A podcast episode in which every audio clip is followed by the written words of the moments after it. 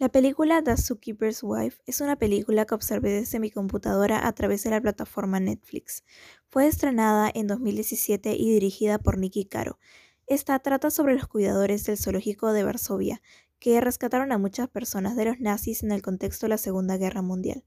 Asimismo, cuenta la historia de no solo una pareja de zoólogos, sino de múltiples familias judías que pasaron por el zoológico, al igual que la ayuda hacia los animales durante ese tiempo, de los que rara vez se habla, pero que también se vieron seriamente perjudicados por la guerra. Cabe recalcar que la película fue una adaptación cinematográfica del libro La Casa de la Buena Estrella, que cuenta la historia real de Jan y Antonina.